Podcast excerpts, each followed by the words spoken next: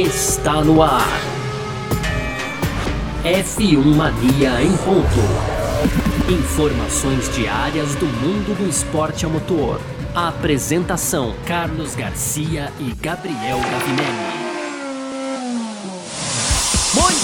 Então, valeu demais pela sua presença, valeu você que tá ligado com a gente por aqui no ar, mais uma edição do nosso podcast F1 Mania ponto, todo dia aqui, viu, de segunda a sexta, sempre com um resumo bacana aqui do que tá rolando no mundo do automobilismo para você que curte. Aproveita também, acessa lá o nosso site f1mania.net em detalhes, tudo que tá rolando no mundo do esporte a motor, você confere lá. Aqui um resumo, sempre comentado bonitinho lá em detalhes. E aproveita, claro, para seguir a gente nas redes sociais, Twitter, Facebook, Instagram, sempre procurando por site F1 Mania. No final do episódio lá a gente passa as nossas pessoais também.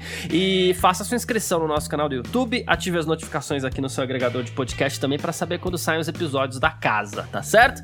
Muito prazer, eu sou Carlos Garcia e aqui comigo, como sempre, ele, Gabriel Gavinelli. Fala aí, Gavi! Fala Garcia, tudo beleza? Tudo beleza, pessoal?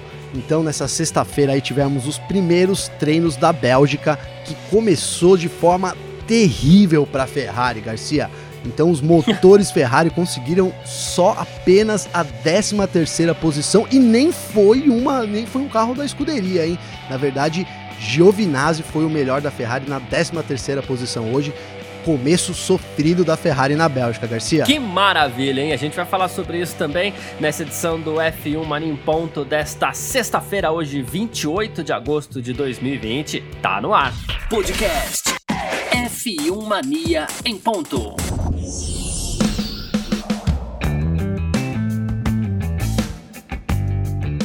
É isso, primeiras atividades de pista para o Grande Prêmio da Bélgica hoje em Spa-Francorchamps, aquela pista que 10 entre 10 amam, né? Seja piloto, seja fã, seja todo mundo gosta de Spa-Francorchamps e a Fórmula 1 enfim chegou lá é, com... Bom, tivemos os dois primeiros treinos livres nessa sexta-feira, né? No primeiro, Valtteri Bottas com sua Mercedes fez 1.44.493, foi o mais rápido no treino da manhã, ele ficou 69 milésimos milésimos apenas à frente do Lewis Hamilton, seu companheiro de equipe, e só 81 à frente do Max Verstappen, que foi o terceiro colocado, bem equilibrado esse primeiro treino. Aí a gente teve aí o Sérgio Pérez na quarta posição com a Racing Point, a outra Racing Point do Lance Stroll em quinto. Alexander Albon da Red Bull foi o sexto colocado. Em sétimo, Esteban Ocon da Renault. Oitavo, Carlos Sainz da McLaren. Nono, Daniel Ricciardo da Renault. E o décimo, Lando Norris da McLaren ali, os quatro motores Renault juntinhos, né?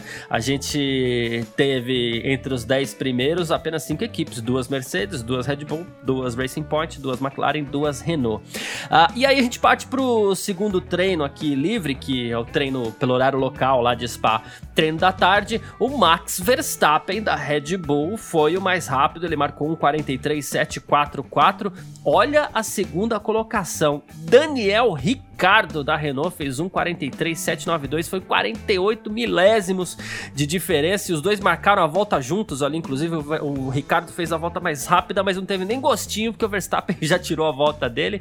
Terceiro, Lewis Hamilton da Mercedes, quarto, Alexander Albon da Red Bull, quinto, Sérgio Pérez da Racing Point, o sexto, Valtteri Bottas da Mercedes, o sétimo, Lando Norris da McLaren, oitavo, Esteban Ocon da Renault, nono, Carlos Sainz da McLaren, décimo, Pierre Gasly da AlphaTauri, Décimo primeiro Lance Stroll da Racing Point. O Daniel Kiva, Kvyat da AlphaTauri foi o décimo segundo. Aí o melhor motor Ferrari do dia, como você bem citou, Gavinelli. Décimo terceiro Antônio Giovinazzi da Alfa Romeo. Décimo quarto Kimi Raikkonen da Alfa Romeo. Décimo quinto Charles Leclerc da Ferrari. Décimo sexto George Russell da Williams. Décimo sétimo Sebastian Vettel da Ferrari. Décimo oitavo Nicolas Latifi da Williams.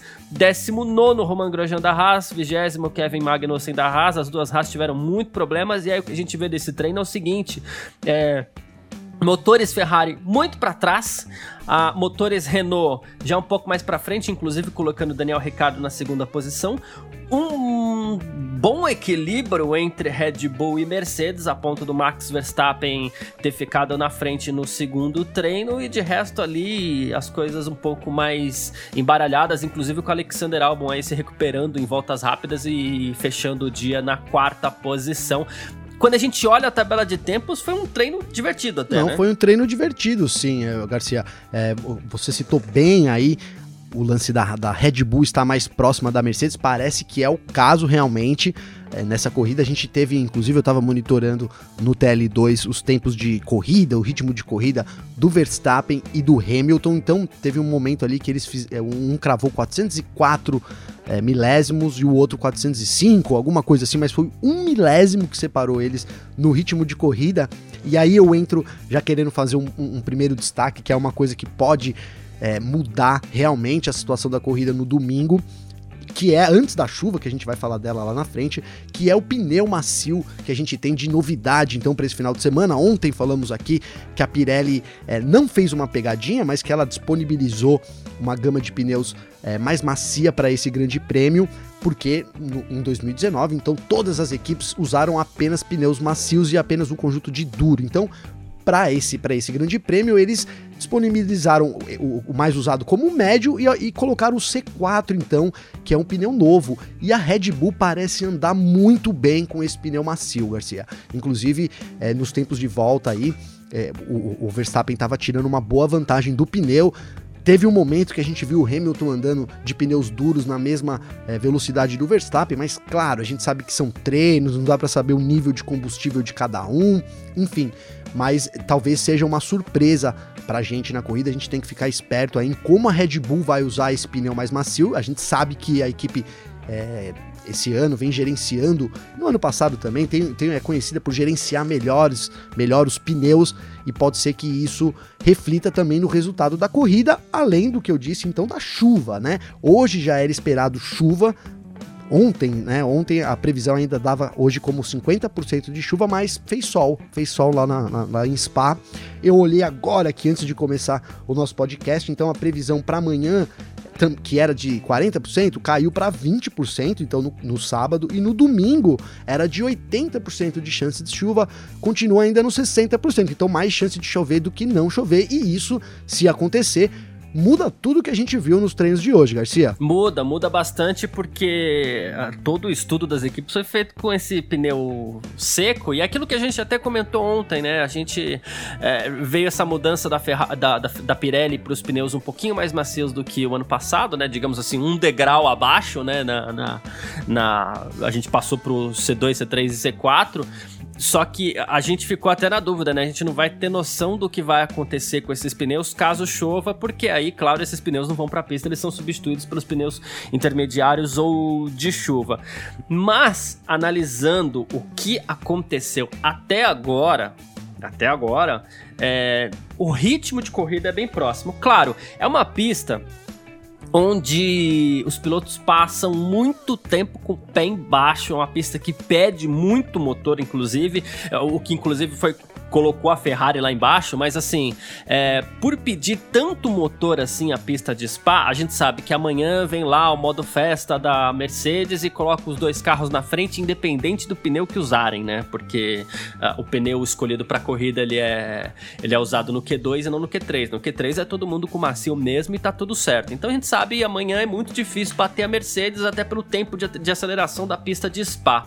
Mas para corrida em condições de pista seca, seja corrida inteira, seja parte da, da corrida, será que dá pra gente imaginar, pelo que eles apresentaram ontem, hoje, na verdade, pelo que eles apresentaram hoje na pista, é, em ritmo de corrida, você acredita que dá para o Verstappen fazer mais ou menos o que fez no Grande Prêmio dos 70 anos ali e, e de repente no ritmo de corrida dar o pulo do gato para cima das Mercedes? Você acha que não é o caso ainda? Eu acho que precisa ainda de um fator surpresa, Garcia. Então vejo que talvez essa possibilidade do macio encaixar melhor na Red Bull possa proporcionar isso. Mas assim, em condições normais, eu, eu ainda acho que a Mercedes tá, tá, ainda está superior à Red Bull. Acredito então que se a gente tiver uma mudança, pode ser os pneus, pode ser é, a chuva, aí sim a Red Bull tenha mais chances. Mas aparentemente é, teve, teve momentos ali que, mesmo com pneu duro, o Hamilton estava virando a mesma coisa que o Verstappen de pneus macios, Garcia.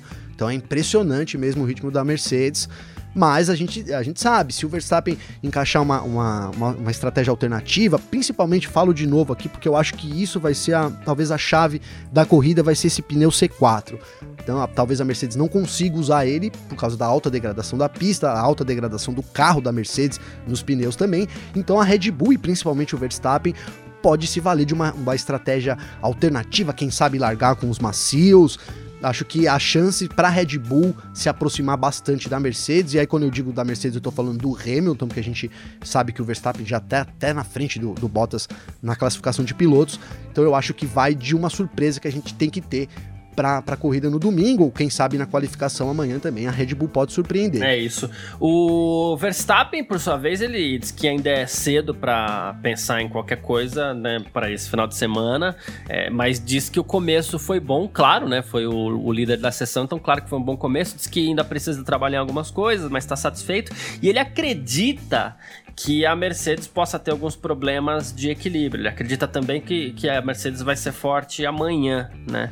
Mas é o que ele falou, ele falou assim, eles são muito rápidos nas long runs. As long runs são exatamente quando os pilotos ficam mais tempo na pista ali testando o ritmo de corrida. Ele falou assim, não espero lutar pela pole position, mas eu espero estar tá perto deles. Acho que pole position ninguém acredita, mas a ideia é pensar em ritmo de corrida mesmo, se for o Sim, caso. só retornando, se a gente parar para pensar, o que o Verstappen é, falou é, é é, é, faz todo sentido, porque lá em Silverstone, então, na primeira corrida no GP da Inglaterra, a gente teve fu o furo duplo nos pneus da Mercedes, nos estágios finais ali da corrida. Então, primeiro o Bottas, que acabou não conseguindo terminar na zona de pontuação, depois no, na última volta o Hamilton, e a gente não viu a mesma coisa se repetindo é, depois, né? A, a Mercedes então parecia que tinha, inclusive falou-se isso, que tinha mudado algumas peças no carro e para talvez suavizar o que a gente citou aqui como uma, uma, um carro muito extremo aerodinâmico, né? Então eu lembro de ter falado uhum. aqui que a Red Bull talvez seja um carro mais leve, além de além, eficiente e leve.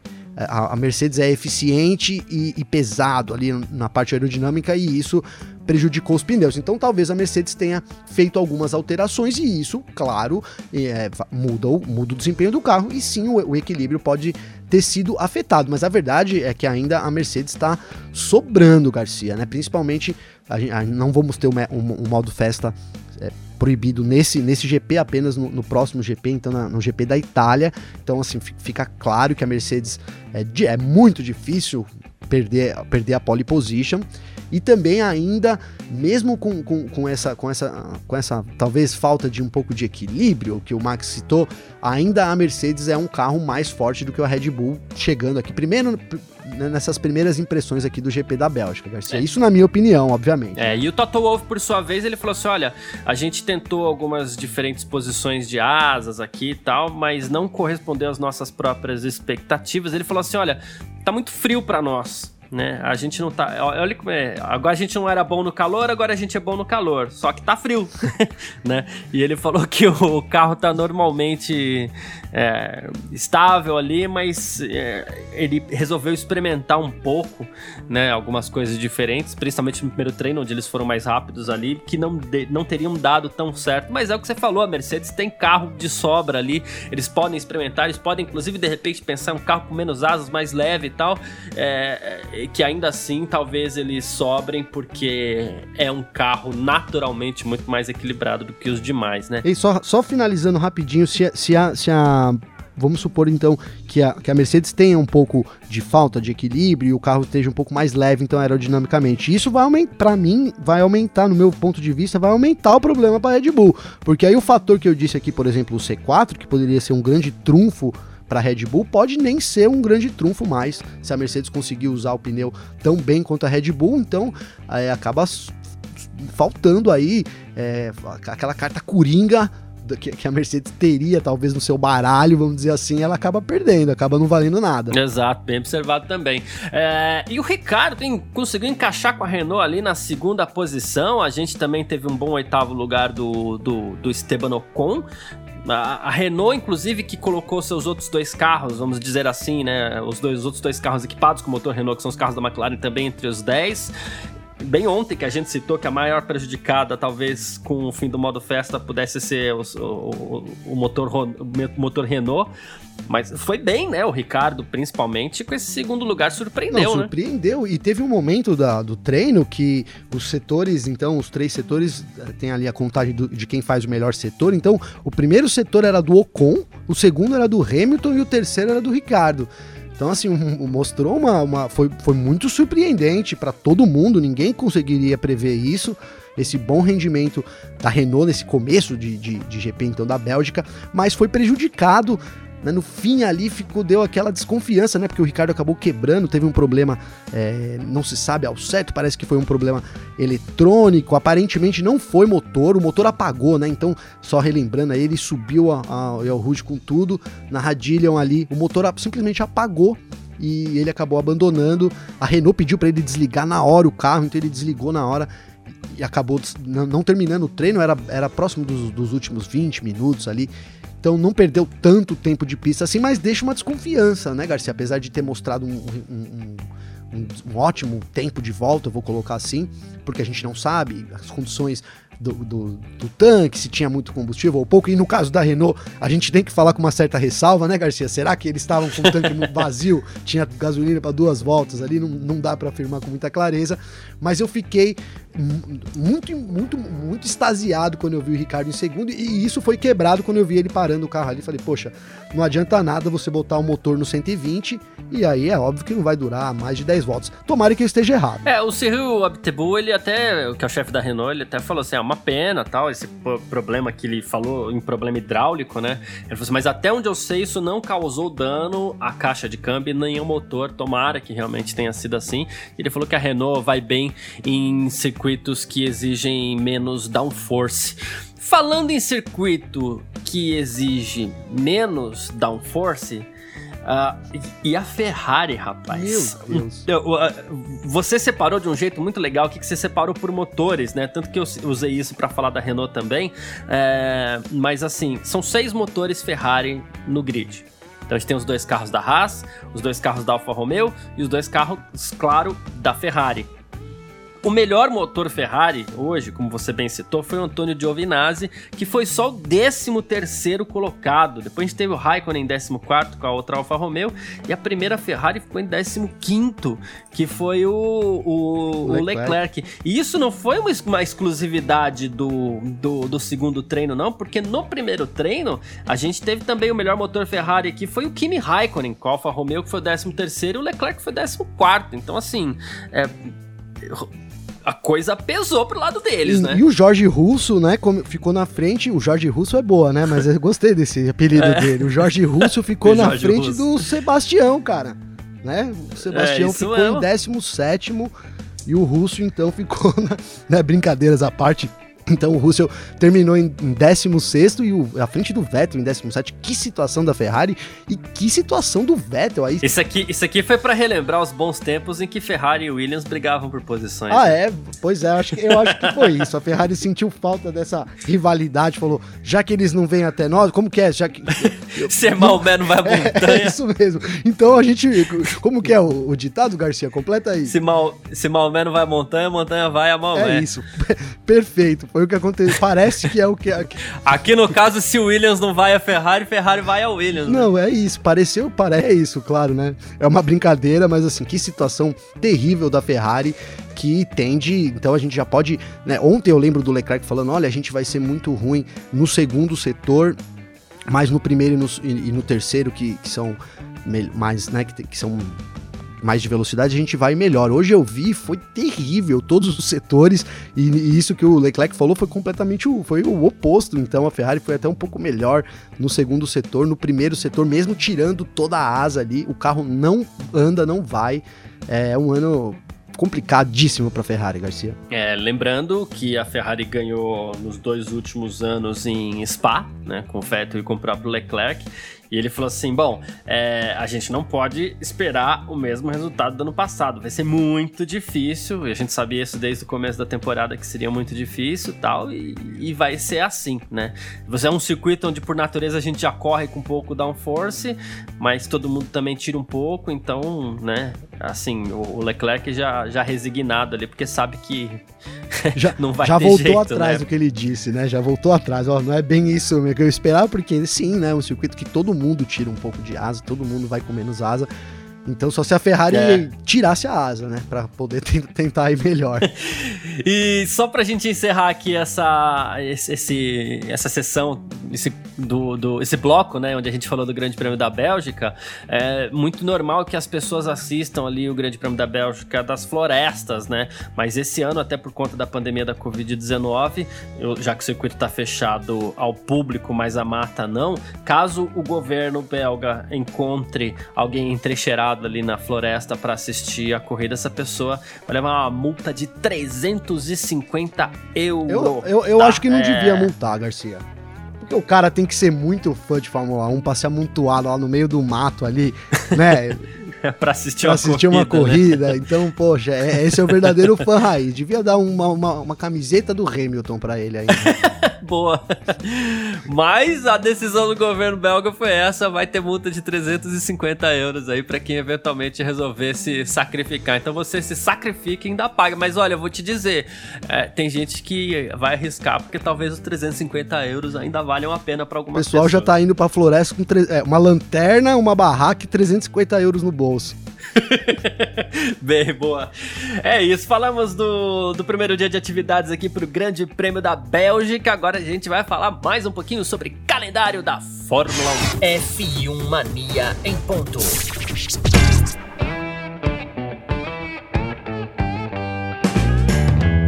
E olha só o que a gente falava ontem aqui no nosso F1 Mania em Ponto está confirmado, rapaz. A Fórmula 1 e também o circuito internacional do Bahrein anunciaram hoje que o Grande Prêmio de Sakir, Grande Prêmio de Sakir é a corrida que vai acontecer dia 6 de dezembro, né? E que vai acontecer no mesmo circuito do Grande Prêmio do Bahrein, seriam assim como a Áustria e Silverstone, Bahrein vai receber duas provas, o segunda vai se chamar Grande Prêmio do Sakir, e esta prova foi confirmada hoje vai acontecer no layout externo alternativo de 3.543 metros do circuito, né? Então, assim, é, já se dizia que a Fórmula 1 estava analisando os diferentes traçados possíveis ali para o Grande Prêmio do Bahrein, todos eles com licença grau 1 da FIA, e chegou-se à conclusão aí que a opção mais adequada para essa segunda corrida é o traçado externo chamado de Outer Loop e, e, assim, é um número maior de,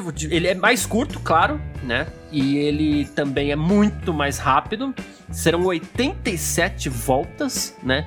É, e na classificação ali, pode ser que as voltas, inclusive, aconteçam abaixo da casa dos 55 segundos. Vai ser uma corrida completamente diferente do normal, né? Sim, vai ser muito legal a gente ver esse. Como que a gente pode colocar? Essa estreia da Fórmula 1 não é um oval, mas se você olhar o circuito, ele é quase que um quadrado, né? Quase que um trapézio, mais ou menos assim, que ele vai ali, tem muitos, são três é, grandes é. retas, né? Três grandes retas.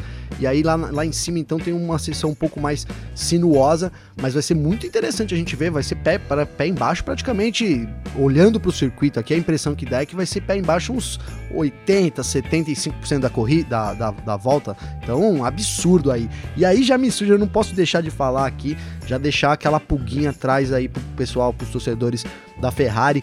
Imagina como vai ser. imagina como vai ser o desempenho da Ferrari lá nesse circuito, Garcia.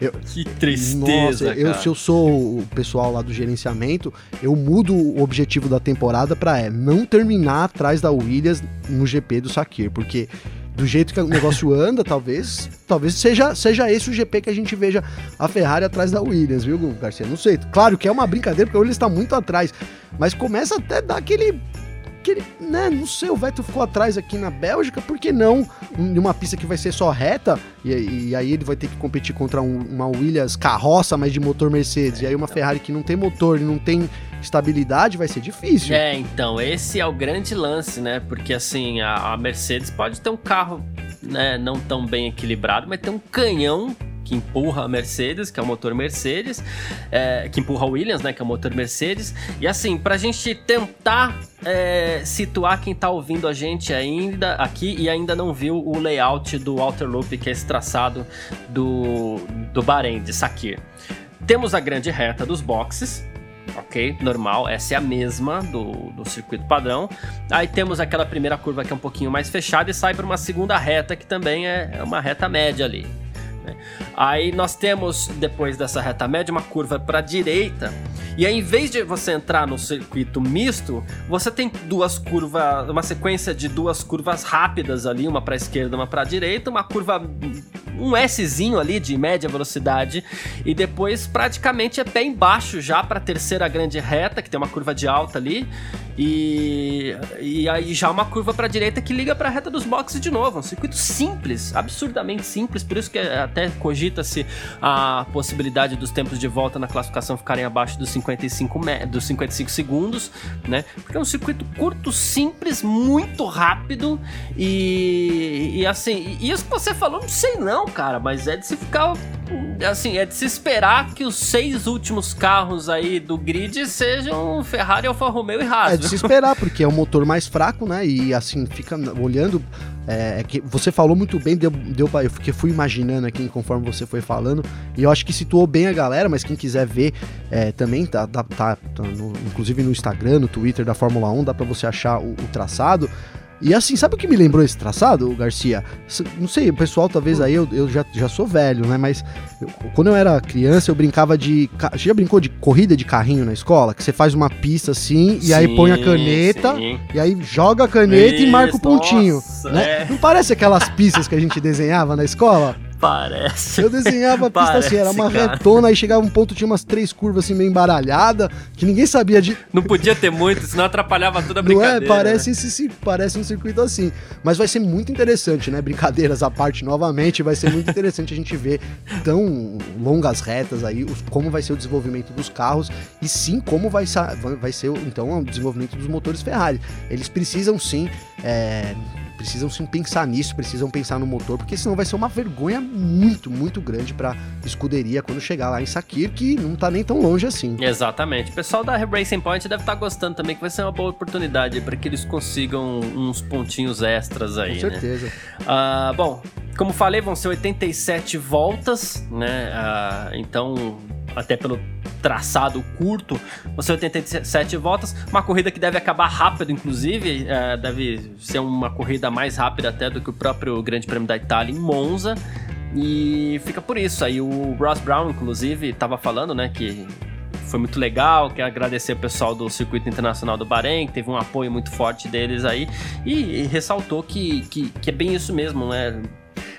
Várias opções foram apresentadas. A Fórmula 1 já correu em um traçado diferente que não deu lá muito certo, né? E, e, acabou escolhendo aí o circuito externo como melhor alternativa. Vai ser muito legal. Tivemos duas corridas na Áustria, porém no mesmo traçado, duas corridas em Silverstone, porém no mesmo traçado, e agora teremos duas corridas em Sakir, porém em traçados diferentes. Vai ser a primeira vez que acontece e vai ser muito legal. Eu tenho certeza disso.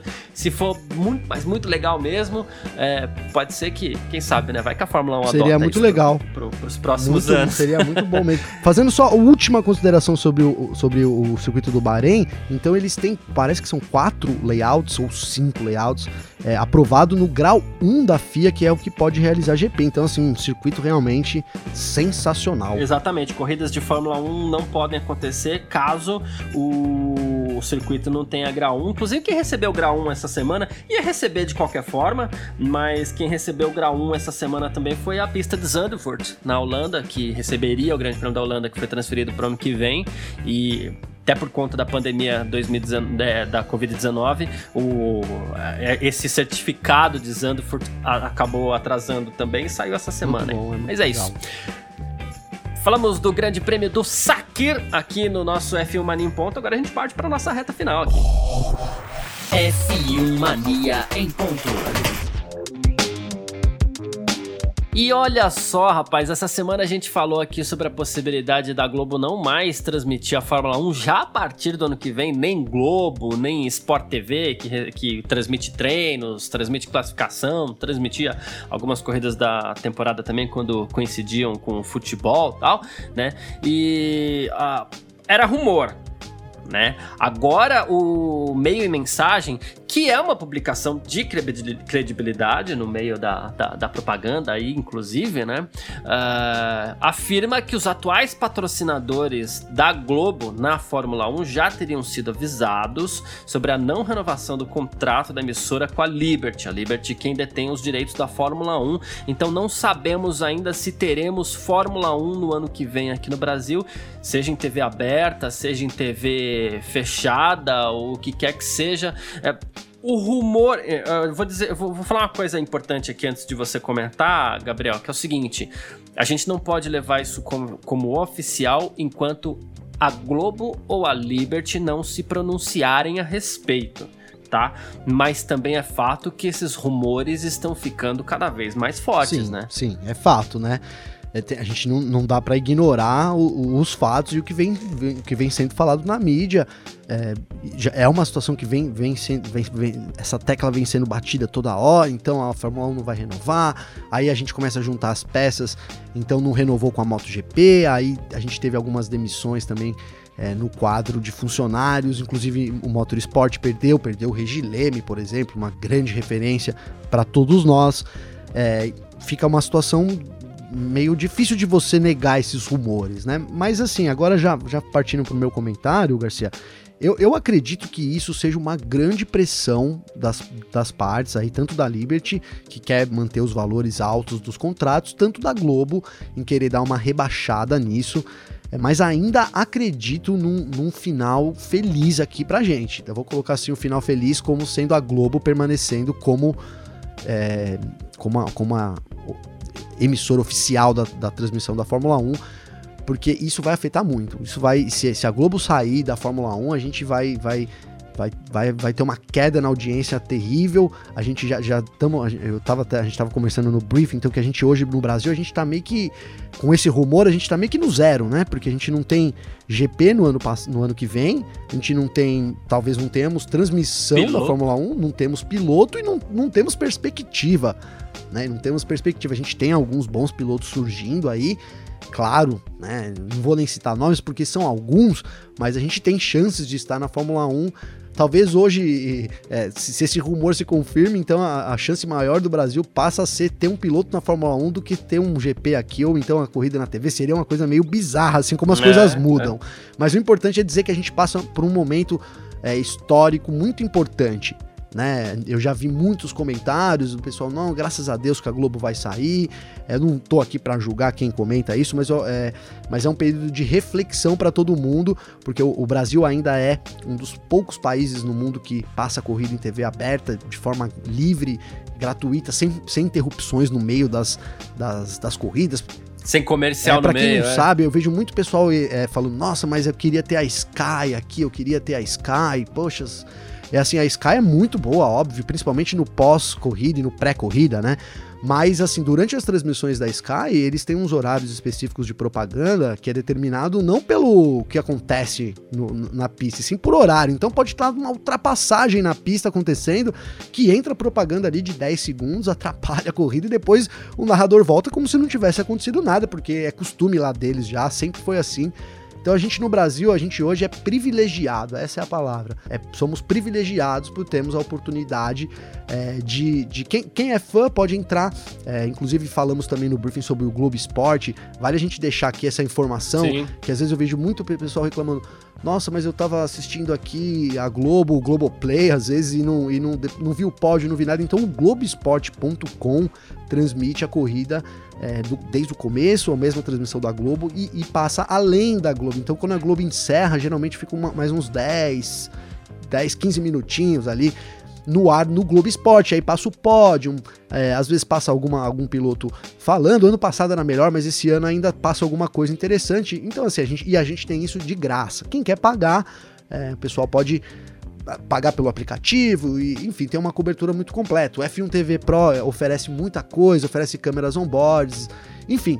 Mas, mas assim, até falando sobre esse, esse, rumor aí da Globo, então, o, o, rumor parece que gira em torno, além do dólar ter, ter sido muito alto, né, para a Globo poder renovar o contrato dessa vez, a Liberty então quer impor o F1 TV Pro como alternativa. Então ele queria, é, quer manter a Globo como, emiss, como a emissora oficial na TV aberta e quer também possibilitar que os fãs comprem o, o, o, aplicativo. Seria muito interessante. Seria, acho que, o cenário perfeito. A gente ter a transmissão da Globo e a gente poder, quem tem condições, quem tem uma internet boa, quem é mais fã do que outros, poder comprar o aplicativo também. Então espero que caminhe nesse sentido. Eu acredito, ainda acredito que, é, que, que, são rumores, é, não assim que são não é que é mentira, que as negociações estão pesadas mesmo, e enfim, são, são carregadas, é um momento carregado para todo mundo, a pandemia e tal afeta também as negociações, então é uma negociação que está sendo é, sobrecarregada, mas ainda acredito num, num, final feliz, Garcia. É, então, é, sobre esse comentário que você fez aí, eu acho curioso, você que eventualmente está ouvindo o F1 Mania em ponto aqui, está disposto a assistir Fórmula 1 é, através de um dispositivo que dependa da internet para isso, é, é, não faz sentido realmente você criticar a Globo pelo fato dela não mostrar o pódio, por exemplo. Se você quer um dispositivo que que, que, que, dependa de internet, que assiste, vai lá no Globo Esporte assiste o pódio, assiste o pré. Esse ano não tá acontecendo aquele pós com aquelas entrevistas todas, é, porque também temos a pandemia da Covid-19, as coisas mudaram um pouco dentro do, do, dos autódromos, tá? mas até ano passado, com tudo livre lá, o pós-corrida era muito legal, era muito bacana, entrevistas ali e tal. Os repórteres da Globo, né, os narradores da Globo, o Burt continuava, o Reginaldo Leme, que estava lá até o ano passado, continuava. Então, assim, era, uma, era um pós-corrida muito legal. Então não adianta criticar tanto. Agora, tem vai ter as alternativas também. Agora, para o grande público, a gente precisa saber que o grande público é o que vai alimentar o produto aqui para o Brasil. Porque nós que gostamos da Fórmula 1 temos que torcer para que a Fórmula 1 continue sendo um produto forte internamente, para que, é, pensando numa escala de cima para baixo, a gente possa ter uma base até publicitária para que pessoas invistam nos pilotos, para que tenhamos pilotos, tendo pilotos na, na, na Fórmula 1, nós continuaremos tendo um automobilismo interno forte também, porque a formação continua, porque as empresas continuam envolvidas, então a gente está falando de outras categorias, também está falando de gente que depende do automobilismo, não só para viver, mas para continuar mantendo a força força do automobilismo como uma cultura esportiva também. A gente vive num país onde se você colocar 10 pessoas numa sala,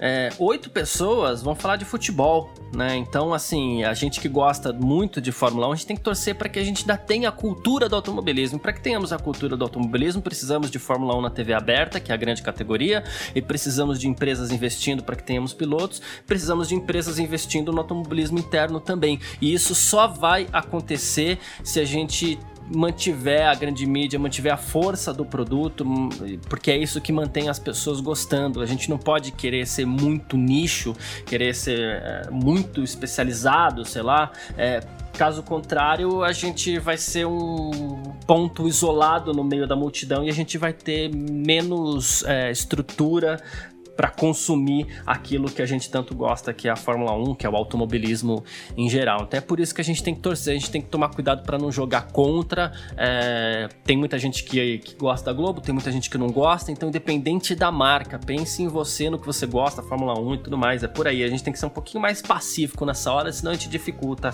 as coisas pra gente é mesmo. É, inclusive, se isso acontece, a gente. As chances de um brasileiro entrar na Fórmula 1 se reduzem muito, porque, porque alguém, uma, uma empresa é, já, já almeja patrocinar um piloto pensando que vai aparecer, e vai aparecer na Globo também. Não tenha dúvidas que uma empresa brasileira, quando aporta uma, um dinheiro num piloto, é, principalmente no, no, caso da Fórmula 1, a gente viu o Banco do Brasil, então é por causa da Globo. Se fosse em outra emissora, e isso eu falo não é da minha opinião, são opiniões de profissionais do meio que eu ouvi nesses dias, profissionais renomados no meio. Então, é, nenhum outro canal vai fazer a função que a Globo faz. Inclusive, foi me dito, é. e eu acredito veementemente nisso, que nem que todas as emissoras fizessem uma aliança e, e passassem ao mesmo tempo a corrida elas não bateriam a Globo, não seria tão interessante quanto é com a Globo. Doa a quem doer. Exatamente, com o Jornal Nacional e tudo mais. E assim, não tendo brasileiros na Fórmula 1 e não tendo mais expectativa de ter um brasileiro na Fórmula 1, não tendo Fórmula 1 na Globo, não tendo essa cultura, o que acontece? É o pai que deixa, investindo, deixa de investir num garoto que quer correr de kart, por exemplo, porque aquilo passa a não ser mais tão interessante. Então você que eventualmente gosta de, de, de correr de kart, por exemplo, você vai ter menos pessoas investindo no kart, com menos investimento, mais difícil manter um cartódromo. É muita coisa, é muita coisa. É uma reação em cadeia que, assim, nos nossos quase 40 minutos aqui, ou um pouquinho mais de 40 minutos que tá ficando essa edição do F1 Mania em ponta, a gente não consegue detalhar tudo, mas pense na reação em cadeia que a Fórmula 1 fora da Globo pode provocar. É, para todos nós aqui que estamos envolvidos de alguma forma, seja como produtores de conteúdo, seja como consumidores de conteúdo também. Isso pode ser uma reação em cadeia pesada para todos nós, então a gente precisa analisar isso sempre com muita frieza. Só, só vou falar mais uma coisa aqui. É, o pessoal que, que ama o automobilismo, tem gente que deve estar pensando, mas poxa, nossa, que dramático, tudo isso eles estão falando porque a Globo vai deixar de transmitir a F1? É. É isso mesmo. É porque a Globo vai é, deixar de é, transmitir. É, não, é, não é drama. Se, vo, se a pessoa pensa assim, ah, não tô nem aí, que se dane, eu não ando de kart, eu não tô nem aí, eu gosto mesmo de ver a Globo.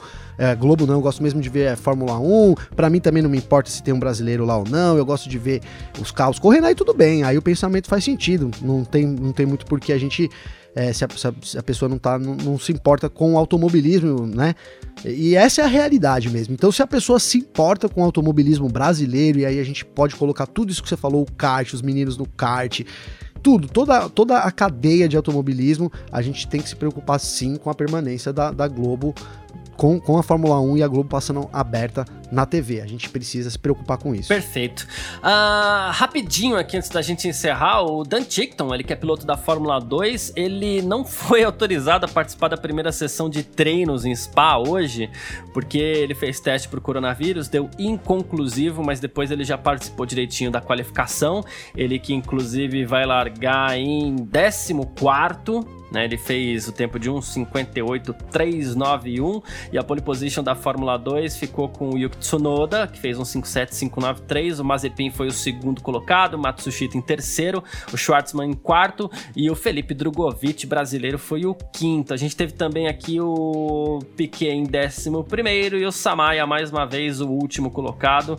É, o, lembrando que, ó, amanhã, horários, tá? É, neste sábado, 5h25, tem a primeira corrida da Fórmula 3, 17 voltas ou 40 minutos. Às 7 da manhã tem terceiro treino livre da Fórmula 1, tempo real aqui na, na F1 Mania.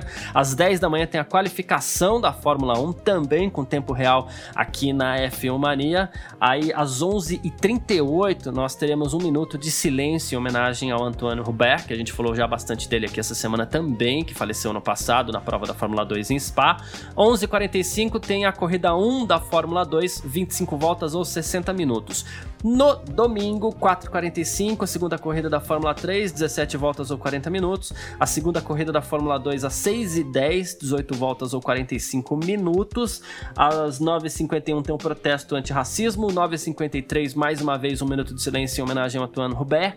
E às 10h10, Grande Prêmio da Bélgica de Fórmula 1, 44 voltas ou 120 minutos. Tempo real aqui na F1 Mania também. Vamos encerrando essa edição do nosso F1 Mania em ponto dessa nessa sexta-feira. A gente volta na próxima segunda já falando sobre o Grande Prêmio da Bélgica. Gabriel Gavinelli, obrigado você aí, grande abraço. Se quiser deixar as redes sociais aí também, o pessoal quiser entrar em contato. A gente vai acostumando o pessoal, porque é para mandar mensagem mesmo. E a gente se, se fala falamos na segunda. na segunda, Garcia, vou deixar minha rede social aqui. Eu que agradeço primeiro de tudo, né? A gente tá, tamo junto nessa. Então, o meu Instagram é Gabriel Gavinelli, com dois L's no final. E antes de, de, dar meu tchau, eu só queria fazer aqui. A gente recebe muita críticas dos leitores. É, e eu queria fazer uma crítica a um leitor nosso, eu não sei, nem lembro o nome, mas ele entrou num vídeo do, do nosso lá do Drogovic e colocou assim: Eu queria que esse menino provasse que ele é brasileiro. Mas que comentário raso, hein, Garcia? Nossa, enfim. é, né, não, não, não vou comentar também, não. Abraço, viu, Gabriel? Um abraço, Garcia, um abraço pessoal também. Valeu, agradecendo todo mundo que ficou por aqui com a gente até agora. Quiser me seguir lá nas redes também e comentar, mandar mensagem no, no Instagram, arroba Carlos Garcia FM e no Twitter só arroba Carlos Garcia, tá certo? Grande abraço e tchau! Informações diárias do mundo do esporte a motor. Podcast F1 Mania em ponto.